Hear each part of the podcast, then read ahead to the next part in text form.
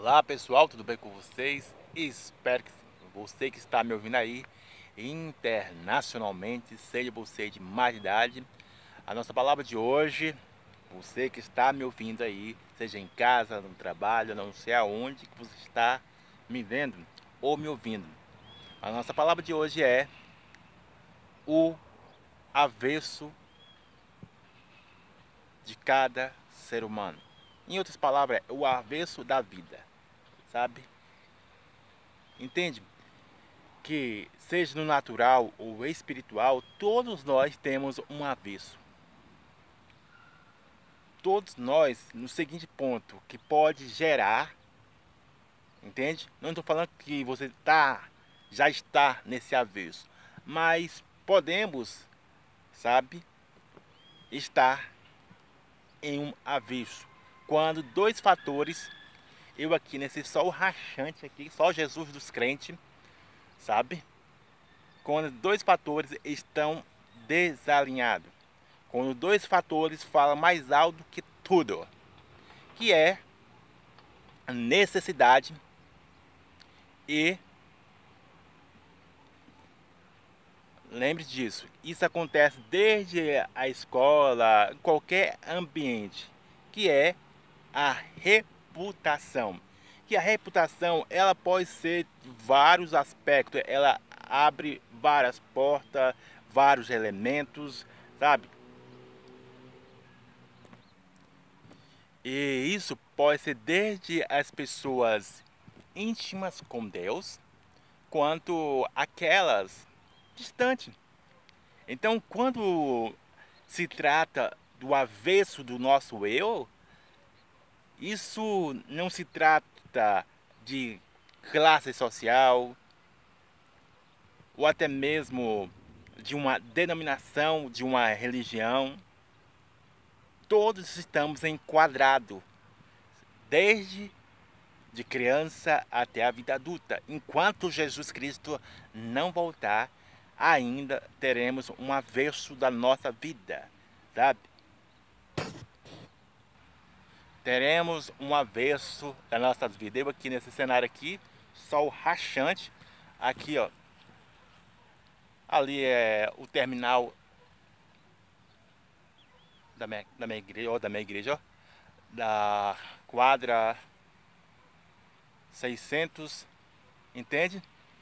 Mas isso como eu disse, se não tivermos o domínio desses dois elementos, querendo ou não, querendo ou não, tanto eu quanto você podemos, sempre vou frisar isso, ter uma notícia que era boa, sabe, que era ótima, que era extraordinária do próprio Deus, do próprio Jesus, do próprio Espírito Santo, sabe? que estava na Bíblia. E também muitos intermediadores falaram sobre essa boas novas do Evangelho. Poderemos ter não a notícia agradável, com um gosto prazeroso, mas com um gosto desagradável, sabe? Quando Jesus Cristo voltar aqui. Ele vai voltar a qualquer momento, quando você está casando, quando você está assistindo Netflix, quando você está indo para a igreja, quando você está fazendo, sabe, caridade, independente, Jesus Cristo vai voltar, sabe? E nessas horas você pode receber a notícia boa com gosto agradável ou com gosto desagradável, entende? Então, lembre sempre disso. Se você, estou frisando aqui, se você não dominar tanto eu quanto você, esses dois em impasse, entraremos em destruição. Então torno frisar novamente sobre isso, sabe? E eu posso dar vários exemplos, desde as pessoas que estavam junto com Jesus Cristo, quanto a minha vida, como eu estou sempre mencionando, sabe? Os fatos da minha vida, seja elas qual forem, que querendo ou não, eu posso também gerar um avesso da minha vida, sabe? Por mais que eu ore, sabe, pregue, por mais que eu faça caridade, eu, tenho um avesso que desagrada a Deus. Mas o grande lance, que eu já até mencionei para vocês sobre isso, é que o que vai pegar muitas pessoas não é somente o, o desagrado a Deus, mas aquilo que viola a sua vontade. Esse é o grande ponto focal, que eu já mencionei sobre isso, sabe? E você pode ver um exemplo bem claro de alguém bem próximo de Jesus, você vai ver que é o, o apóstolo Pedro. Antes, você vai ver que quando ele estava na companhia de Jesus Cristo, sabe, ele disse o seguinte: Olha, Senhor, eu te seguirei para onde for, eu te darei a minha vida. Não sou eu que estou dizendo, não são minhas palavras. Entende? É ele mencionando. Falou, olha, Senhor, eu, se possível for, faço de tudo. Até o impossível dar a minha própria vida por ti. Aí a grande pergunta, Pedro estava, digamos, mentindo? Pedro estava equivocado? Não, Pedro não estava mentindo, não. Ele realmente estava falando a verdade, sim. Entretanto, é aí que pega o, o ponto focal, tanto eu quanto você. Podemos, sabe, dizer que amamos a Deus e realmente amamos a Deus. Podemos dizer que queremos fazer a vontade dele. Todos os aspectos, sabe? de guardar os mandamentos dele. Entende? Mas quando esses dois fatores, necessidade e reputação, falam mais alto, Neguinho, sabe, há uma controvérsia das nossas palavras, há um controverso da nossa ação. É porque ele foi falso? Não. É porque muitas vezes você pode ver que a honra está mais na boca do que na ação. Entende?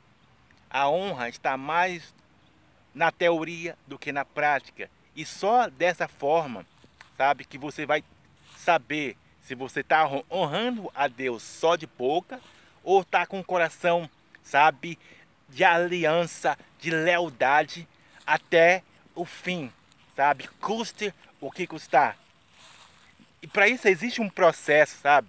De você refinar, de você estruturar, de você estruturar a sua aliança com Deus, independente dos complementos da alma, como eu disse, que é, os complementos da alma é a sua própria vida, sabe? É carro, automóvel, sua própria família, tudo, tudo que envolve a você é os complementos da alma.